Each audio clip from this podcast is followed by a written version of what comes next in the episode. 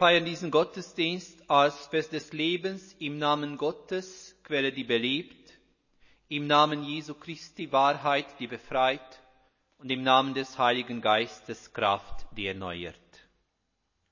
So spricht Gott zu uns, denn also hat Gott die Welt geliebt, dass er seinen eingeborenen Sohn gab, damit alle, die an ihn glauben, nicht verloren werden, sondern das ewige Leben haben. Amen.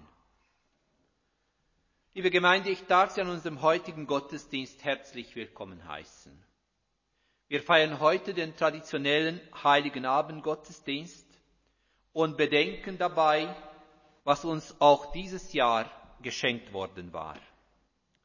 Das Fest ist auch dieses Jahr nicht so wie vor der Pandemie, aber wir sind zusammengekommen und wir dürfen feiern.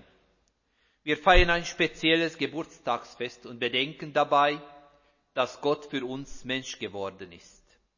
Man freut sich über die helle Botschaft des Weihnachtsfestes und versucht für einen Moment nicht daran zu denken, was sonst noch in der Welt an Dunkelheit, Unsicherheit und Angst herrscht. Wir haben an diesem Abend Geschenke ausgetauscht. Und nun sind wir in der Kirche, wo die wohlbekannten Worte uns begrüßen, die Geburt unseres Herrn Jesus Christus gefeiert wird.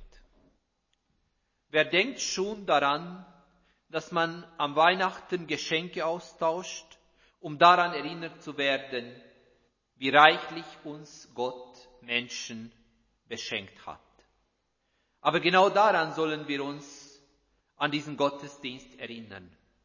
Und ich darf Sie an diesem Gottesdienst dazu einladen, anhand einer Geschichte darüber nachzudenken, was denn wohl der Sinn des Weihnachtsfestes ist, was es bedeutet, dass Gott für uns Mensch wurde. Wenn sich die diesjährige Krippe genau angeschaut haben, werden Sie merken, etwas ist anders als sonst. Eine Figur scheint deplatziert zu sein, scheint sich verirrt zu haben. Und genau über jene Figur werde ich Ihnen am heutigen Gottesdienst eine Geschichte erzählen. Zunächst aber darf ich Sie dazu einladen, dass wir unser Eingangslied einstimmen, das Lied 407.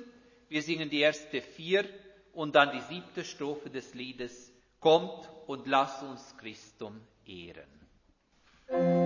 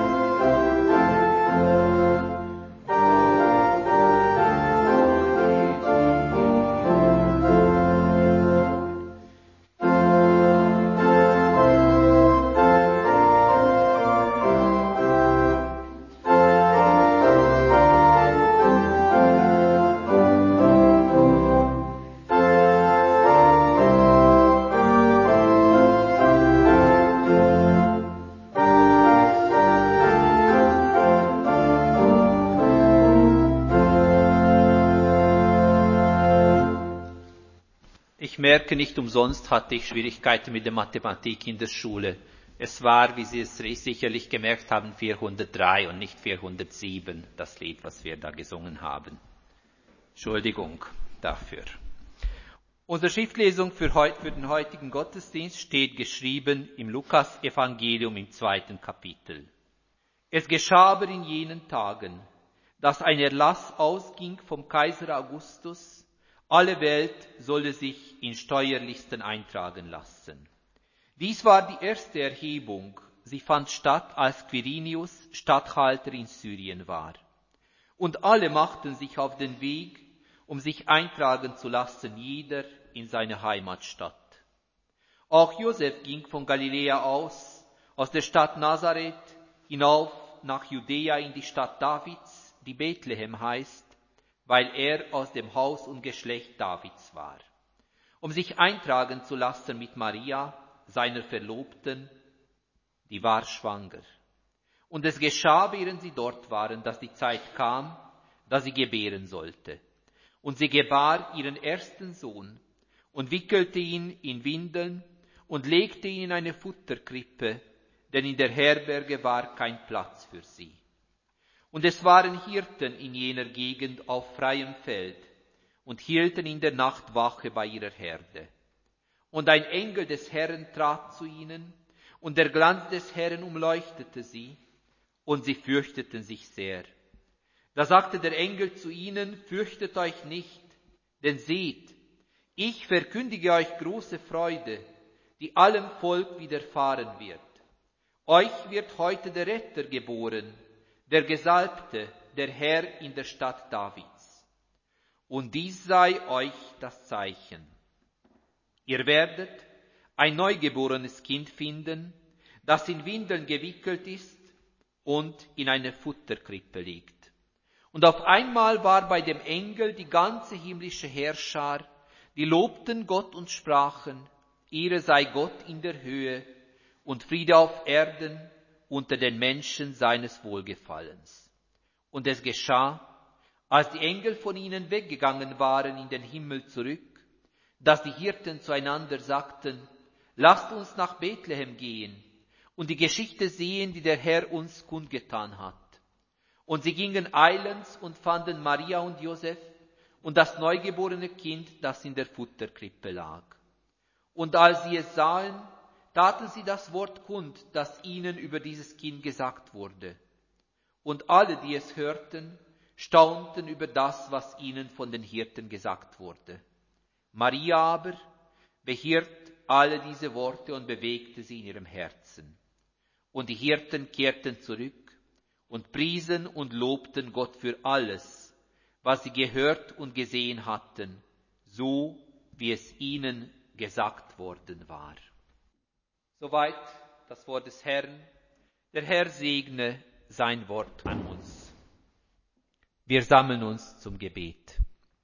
Herr, die Stille hier in deinem Haus tut uns gut. Hinter uns liegt ein Tag, der zu den ganz Besonderen gehört im Laufe des Jahres. Du weißt, wie wir ihn erlebt haben. Ob es ein Tag voller Atemlosigkeit und Geschäftigkeit oder ob es ein Tag voll Ruhe und Ausgeglichenheit gewesen ist. Wie immer sich dieser Tag auch für uns abgespielt hat, lass uns jetzt deine Nähe erfahren. Wir wollen uns öffnen und auf dich hören. Lass uns gewisser werden darin, dass dein Licht auch für uns scheint und dass dein Sohn, dessen Geburt der Prophet Jesaja angekündigt hat, auch für uns gekommen ist. Großer Gott, richte unseren Blick auf das Kind in der Krippe und lehre uns deine Herrlichkeit in seiner Armut zu sehen. Öffne unsere Ohren für die Worte der Himmelsboten, die unserer Erde Frieden ansagen. Reihe uns ein in den Zug der Generationen, die sich aufmachen, den Christus zu finden, der Herr in Menschengestalt. Füll unser Herz mit den Lobgesängen der heiligen Nacht und tauche unser Leben in dein gnädiges Licht. Amen. Unser nächstes Lied ist das Lied 409 und diesmal stimmt die Zahl auch. O du Fröhliche, aber ich denke, den Text kennen Sie ja alle auswendig.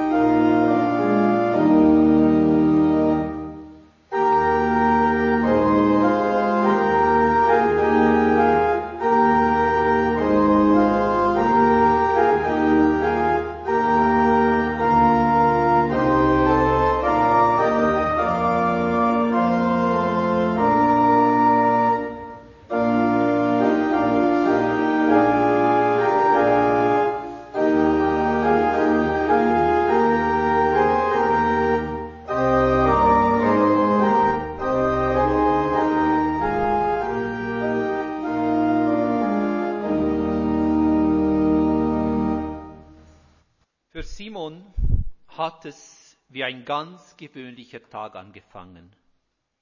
Er war klein, schmächtig und der jüngste unter den Hirten, die in der Gegend von Bethlehem ihre Herde hüteten. Aufstehen, Wasser holen, Feuer anzünden und alles vorzubereiten, damit die anderen dann auch ihren Tag beginnen können. Draußen war es noch dunkel an jenem Tag. Die Sterne standen noch klar und deutlich am Nachthimmel. Er hatte die Sterne immer schon gerne gehabt. Dies und seine träumerische Natur hatten ihn mehr als einmal in Schwierigkeiten gebracht, wenn er zum Beispiel vergaß, eine Aufgabe zu erledigen, bloß weil er sich vergaß ob der Schönheit des Himmels. Ach, schön muss es sein, da oben zu sein, dachte er sich auch diesmal, aber er machte sich an die Arbeit. Es waren die kleinen, alltäglichen Aufgaben, die seinen Tag eine Struktur gaben. Er tat beschäftigt. Sollte der immer mürrische Oberhirt früher aufwachen, sollte er ruhig sehen, dass er seine Aufgaben zuverlässig erledigte, genau wie alle anderen. Zuverlässigkeit, mein Junge, ist das A und O unserer Arbeit, hörte er unzählige Male. Und dann, solltest du je zu einem richtigen Hirten werden wollen, musst du dich daran gewöhnen, anderen zu dienen. Nur so wird aus dir einmal ein Hirte, der von anderen gerne angestellt wird ob er das wollte? Sicherlich war es so, dass er auf seinen Lohn angewiesen war, damit er seinen Lebensunterhalt verdienen konnte. Aber zu welchem Preis? Ist es der Preis, dass ich alle meine Träume aufgebe, dass ich vollkommen gehorsam werde und alles mache, was man mir aufträgt? Ist dieser Preis nicht ein wenig zu hoch? Er ist gar hoch. Aber jetzt gibt es keine Alternative. Ich muss mich weiterhin um die alltäglichen Arbeiten kümmern. Es ist ja nicht so, dass ich unzählige Möglichkeiten hätte, dachte er sich. Nur noch einen einzigen Blick auf den Sternenhimmel, da sollte drin liegen, beschloss er und hob seine Augen gen Himmel. Es ist ja nicht so, dass Simon diesen Himmel zum ersten Mal gesehen hätte. Heute aber schien es etwas Sonderbares zu sein. Es schien, als ob die Sterne irgendwie anders leuchten würden. Wunderschön, aber anders als sonst. Na komm, Simon, das bildest du dir ein, würde jetzt sein Freund und Kollege, der andere Hirt Jonas, sagen. Ach ja, Jonas, der Vernünftige, der Zuverlässige, der Kluge, der trotz seiner Jugend bereits eine feste Anstellung hat, er würde ihn jetzt sicherlich zurechtweisen. Aber jetzt, jetzt schläft Jonas noch mit allen anderen in einer Höhle, in der sich für diese Nacht eingerichtet haben, und Simon ist allein.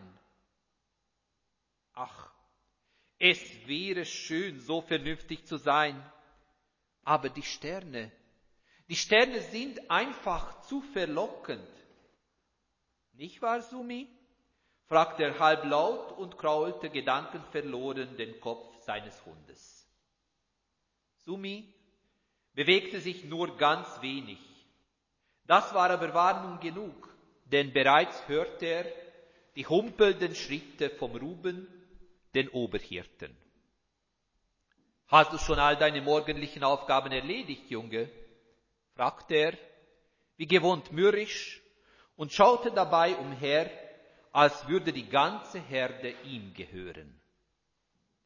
Er war kein schlechter Chef, er wollte aber, dass alles so lief, wie er sich dies vorstellte. Und meistens fuhr er damit recht gut.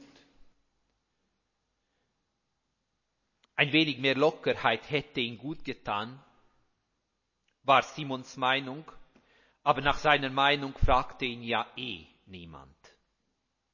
Er machte sich also weiterhin an die Arbeit, als er aus dem Augenwinkel ein sonderbares Licht bemerkte.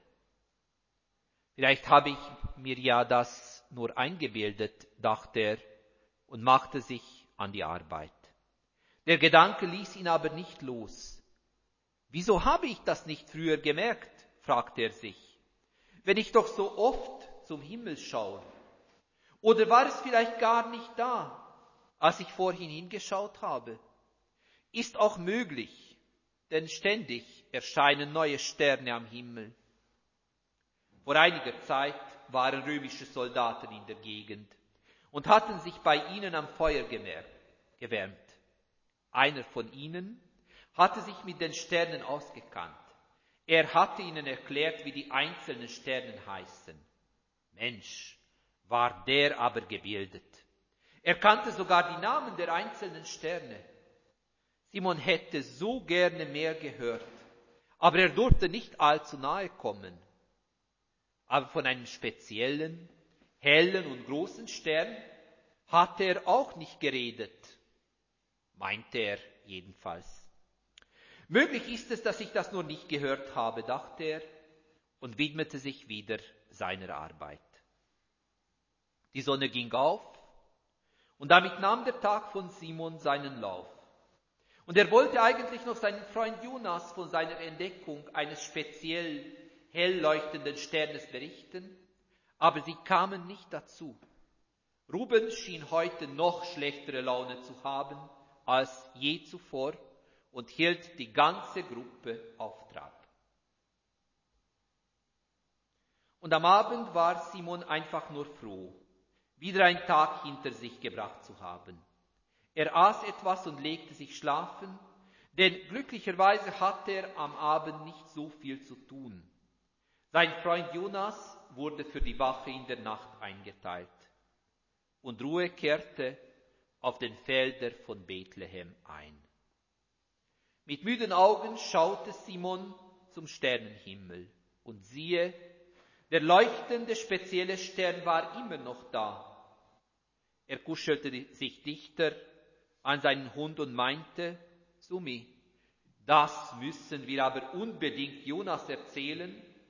Und mit diesem Gedanken schlief er ein. Doch seine Nachtruhe dauerte nicht lange. Eine eigenartige Helligkeit umfing die Felder plötzlich. Ein, eine leuchtende Gestalt erschien am Himmel und selbst der sonst immer herrische Oberhirt Ruben schien von der Erscheinung beeindruckt. Zittert er etwa? Simon wurde von einer lähmenden Angst ergriffen. Wenn selbst die Erfahrenen unter ihnen Angst hatten, da schien etwas nicht gut zu sein im Lande Israel. Und dieses Leuchten, und plötzlich fiel ihm ein, dass er mit niemandem über den Stern geredet hatte. Vielleicht hätte ich doch was sagen sollen, dachte er. Aber da redete schon der himmlische Bote. Seine Stimme war klar, deutlich, irgendwie auch streng, aber trotzdem tröstlich und wunderbar beruhigend. Fürchtet euch nicht, hört doch. Ich bringe euch eine gute Nachricht, die dem ganzen Volk große Freude bereiten wird. Denn heute ist in der Stadt Davids für euch der Retter geboren worden. Er ist Christus der Herr. Und dies ist das Zeichen, an dem ihr das alles erkennt. Ihr werdet ein neugeborenes Kind finden. Es ist in Windeln gewickelt und legt in einer Futterkrippe. Niemand wagte etwas darauf zu sagen, geschweige denn Fragen zu stellen. Und plötzlich erschienen andere Engel und sangen vom Frieden Gottes für die Menschen. Und danach wurde es wieder still auf den Feldern von Bethlehem und die Hirten schauten einander mit großen Augen an. Was soll dies bedeuten? fragten sie sich und schauten ungeduldig und unruhig umher. Und am Sternenhimmel leuchtete der Stern. Es war der Stern, der die Geburt des Erlösers und Vollenders dieser Welt verkündet hatte, genauso wie die Engel es angekündigt hatten. Es war also doch kein Hirngespinst. Es gibt ihn, den leuchtenden Stern, dachte sich Simon und schaute neugierig in die Runde. Was sie wohl sagen und was sie tun werden? Zunächst einmal gar nichts. Es geschah nichts. Ums Feuer bereitete sich ein Unbehagen aus. Simon wartete mit klopfenden Herzen, und als niemand etwas sagte, wagte er doch einen Vorstoß. Sollten wir nicht hingehen und sehen, was da geschehen ist? fragte er mit ein wenig unsicherer Stimme. Zunächst kam keine Antwort. Aber nach einer Weile ertönte in der Stille Rubens Stimme. Wenn ihr wollt, dann geht und schaut. Ich lasse mich nicht zum Narren halten, nicht von irgendwelchen Lichtern und Stimmen und was weiß ich noch was. Ich bin erwachsen. Ich bleibe hier und passe auf die Herde auf. Schließlich tragen wir für die die Verantwortung.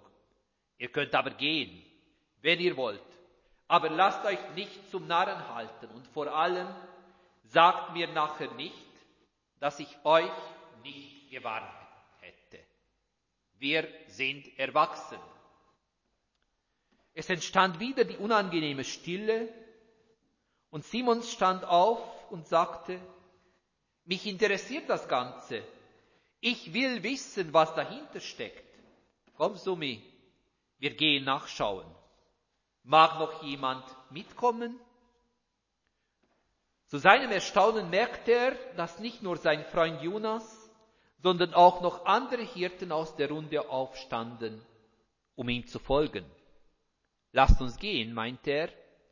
aber sein Herz war alles andere als sicher, dass er sich gut entschieden hatte. Er hatte zwar keine Angst mehr, er war sich seiner Sache aber auch nicht mehr sicher. Was, wenn alles nur Trug und Lug ist? Was, wenn nichts davon, was wir gehört haben, wahr ist? Naja, selbst dann ist es besser, sichere Informationen zu haben, fiel ihm plötzlich ein Wort seines Vaters ein. Wir werden sehen, dachte er und machte sich zusammen mit den anderen auf den Weg. Und zu seinem Erstaunen sah er den schönen Stern am Himmel, als er hochschaute, aber nicht an der Stelle, wo dieser früher war. Er war zwar immer noch am Himmel, schien sich aber Richtung das Städtchen zu bewegen, als ob dies ein Wegzeichen wäre. Kommt, lass uns den Stern folgen. Und er summte ein bekanntes Lied und folgte dem Stern. Herbei, ihr Gläubigen, fröhlich triumphiert, summte er, und dabei dachte daran, wie der Tag angefangen hatte. Und der Stern ging die ganze Zeit vor ihnen her und zeigte ihnen den Weg. Und auf einmal schien sich der Stern nicht mehr zu bewegen. Sie waren anscheinend angekommen. Aber was für eine Enttäuschung. Kein Palast, nicht einmal ein anständiges Haus war vor ihnen. Vor ihnen lag nichts anderes als ein heruntergekommener Stall. Der Stern war tatsächlich stehen geblieben und beleuchtete die kahlen Wände des Stalls. Vom drinnen sickerte ein kleines Licht hinaus und sie hörten Stimmen. Eine Frau und ein Mann sprachen leise miteinander. Wenn wir schon so weit gekommen sind, lass uns reingehen, entschied Simon. Er wollte gar nicht daran denken, wie es sein würde, Ruben Bericht erstatten zu müssen. Er wird mir den Kopf abreißen und mich auslachen, dachte er. Schon öffnete er die Türe des Stalls und da drinnen war tatsächlich eine Familie. Eine Frau, ein Mann und ein Kind in der Futterkrippe. Es war nichts Besonderes, waren drin. Aber das Lachen des Kindes und das Strahlen des Sternes schien den kleinen Stall zu etwas Besonderem gemacht zu haben. Er liegt da, als wäre er tatsächlich ein König, ging es Simon durch den Kopf. In der Stille seines Herzens fühlte er, dass sie am richtigen Ort angekommen sind. Das Kind strahlte Freude und Frieden aus. Die anderen, auch sein guter Freund Jonas, redeten freudig erregt und neugierig. Sie erzählten den Eltern, wie sie zu dem Stall gekommen waren. Simon aber konnte seinen Blick nicht vom Gesicht des Kindes abwenden. Er ist tatsächlich etwas Besonderes. Er ist der Retter, dachte er bei sich und betrachtete andächtig die kleine schlafende Gestalt. Und plötzlich machte das Kind die Augen auf und er schien in die Tiefe von Simons Seele zu schauen. Und in dem Moment spürte er, dass dies sein ganzes Leben ändern würde. Er wusste noch nicht wie. Er spürte aber, dass ihm da etwas ganz Besonderes begegnet war. Ich müsste eine Erinnerung mitnehmen, damit ich mich für immer an dieses wunderschöne Kind und an diese Nacht erinnern kann, dachte er bei sich. Aber was soll es denn sein? Die Eltern sind arm, ich kann Sie nicht bitten, mir etwas als Erinnerung zu überlassen. Und da fiel sein Blick auf die Krippe. Und da war ihm klar, einen Strohhalm aus der Krippe, genau das werde er mitnehmen. Und als ein wenig Ruhe eingekehrt war, nahm er einen Strohhalm und machte sich zusammen mit den anderen auf den Weg, um zur Herde zurückzukehren. Plötzlich merkte aber Jonas, dass etwas bei ihm nicht stimmt und fragte, Hey Simon, was hast du da in der Hand? Einen Strohhalm aus der Krippe des Kindes. Einen Strohhalm? lachten die anderen. Wirf doch das Zeug weg. Es ist doch nur Abfall, sonst nichts. Nein, das Kind ist darauf gelegen. Und ich soll mich daran erinnern, was wir heute erlebt haben, war seine Antwort. Wie du willst, lachten die anderen. Du machst dich doch nur selber zum Narren. Aber ja, du warst schon immer etwas speziell. Mach, was du willst. Als sie beim Feuer angekommen waren und Ruben sie zur Rede gestellt hatte, berichteten sie dem Oberhirten, was sie alles gesehen hatten. Schön und gut, aber wir haben eine Aufgabe zu erledigen, meint er darauf streng. Und dann schaut er auf Simon, setz dir ja keinen Unsinn in den Kopf.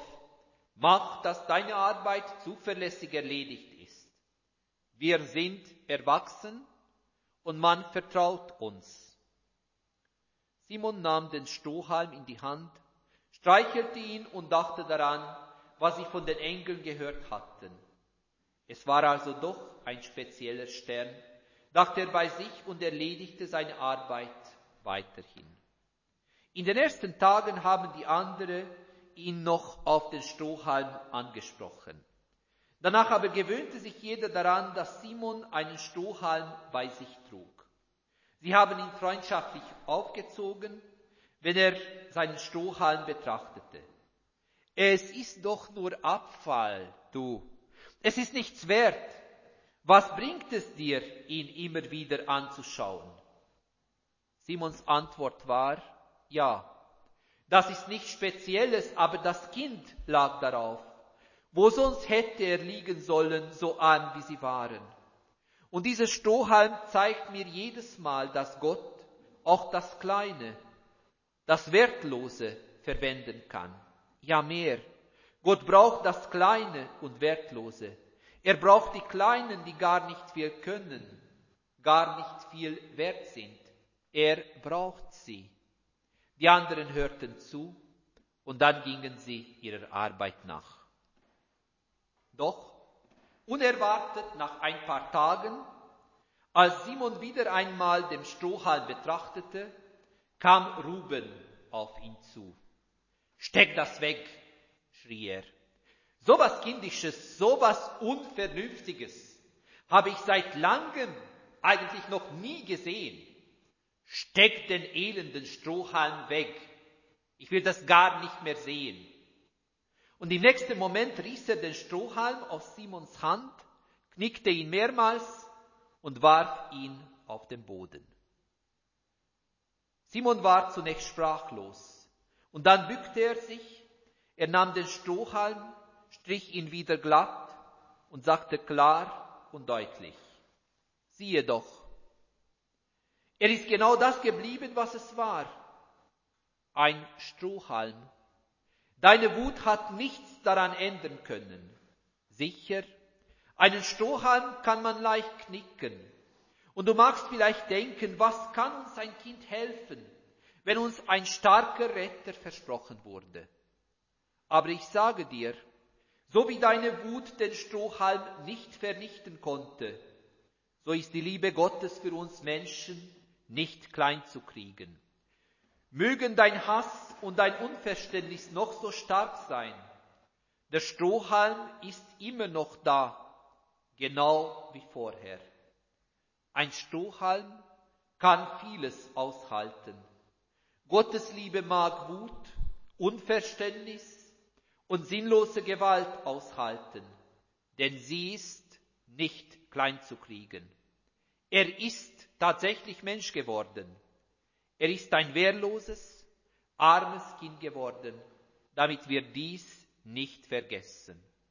Als solches ist er unser Retter.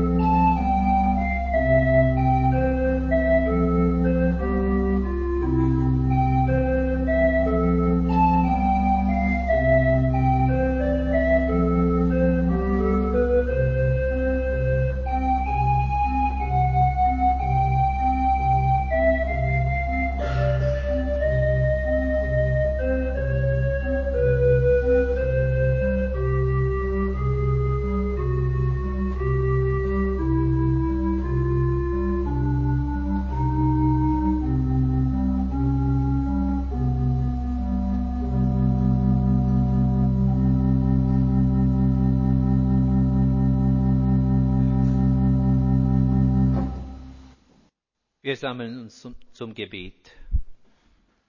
Du, Gott des Lebens, reich sind wir beschenkt durch deine Güte. Augen und Ohren hast du uns aufgetan, die Dunkelheit zu durchdringen, Zeichen des Lebens nicht zu übersehen und Schreie der Not zu hören. Mensch geworden bist du, damit wir miteinander Menschen werden denn es ist noch nicht erschienen, was wir sein werden. Die Menschwerdung, unsere Menschwerdung steht uns noch bevor. Und dabei können wir von jener Hirtenjunge lernen, der verstanden hat, dass du das Kleine, das Wertlose verwenden kannst, damit in dieser Welt heller wird. Erschienen ist aber das Leben in dir, das uns die Richtung weist. Lass uns deinen Stern folgen und aufbrechen wie die suchenden Weisen damals und wie die Hirten an jenen erster Weihnacht. Sprich zu uns dein Fürchte dich nicht, wie zu den staunenden Hirten, und lass dein Weihnachtslicht Bewegung in unser Leben bringen. Befreie uns in unserem Gebet von allen Kleinglauben, der dich nicht ernst nimmt und die eigene Kräfte überschätzt. All die Schreie, die wir hören, die Not, die wir sehen, legen wir dir ans Herz. Alle Zerstörung der Menschen und deiner Schöpfung bereiten wir vor dir aus. Gib, dass die Zärtlichkeit der Liebe gedeihen kann und unsere Worte und unser Leben klar und eindeutig auf dem Ruf deiner Liebe antworten. Amen.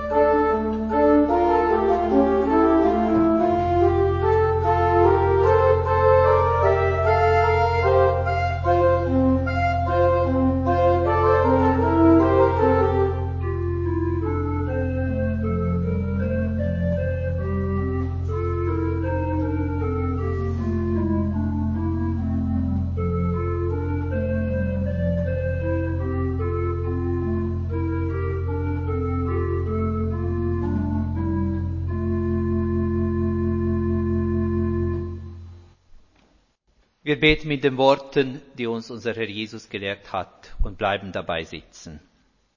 Unser Vater im Himmel, geheiligt werde dein Name, dein Reich komme, dein Wille geschehe wie im Himmel, so auf Erden. Unser tägliches Brot gib uns heute und vergib uns unsere Schuld, wie auch wir vergeben unseren Schuldigern und führe uns nicht in Versuchung, sondern erlöse uns von dem Bösen. Denn dein ist das Reich und die Kraft und die Herrlichkeit in Ewigkeit. Amen. Und nun kommen wir zu den Mitteilungen. Zunächst einmal herzlichen Dank an François Herdi für die musikalische Bereicherung des Gottesdienstes und an Carolina Frei für den Sigristendienst. Morgen um 9.45 Uhr haben wir Gottesdienst in der Kirche mit Abendmahl. Die Kollekte, die wir heute zusammenlegen, ist bestimmt zur Unterstützung von den Diensten der dargebotenen Hand. Die dargebotene Hand leistet eine sehr wertvolle Arbeit in unserer Gesellschaft und sie berichten immer wieder davon, dass um Weihnachten herum sehr viele Menschen dort anrufen, weil sie sich einsam fühlen, weil sie sich ausgegrenzt fühlen, weil sie niemanden haben, mit dem sie reden können. Ich denke, damit, mit unserer Spende leisten wir einen Beitrag dazu, dass Menschen sich weniger ausgegrenzt, einsam, weniger einsam fühlen und dass sie ein bisschen menschenwürdiger leben können. In diesem Sinne darf ich Ihnen die Kollekte ganz herzlich empfehlen, wie gesagt zur Unterstützung von die dargebotene Hand und wir danken Ihnen für Ihre Gaben im Voraus.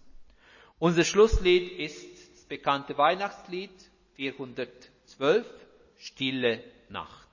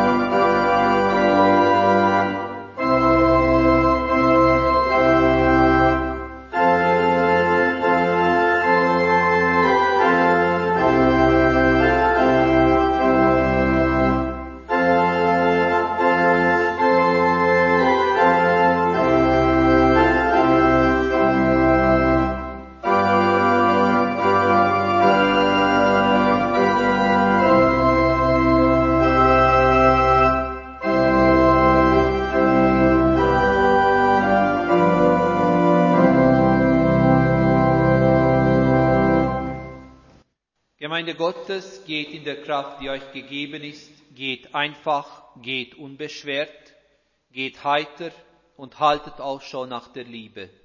Geht unter dem Segen Gottes.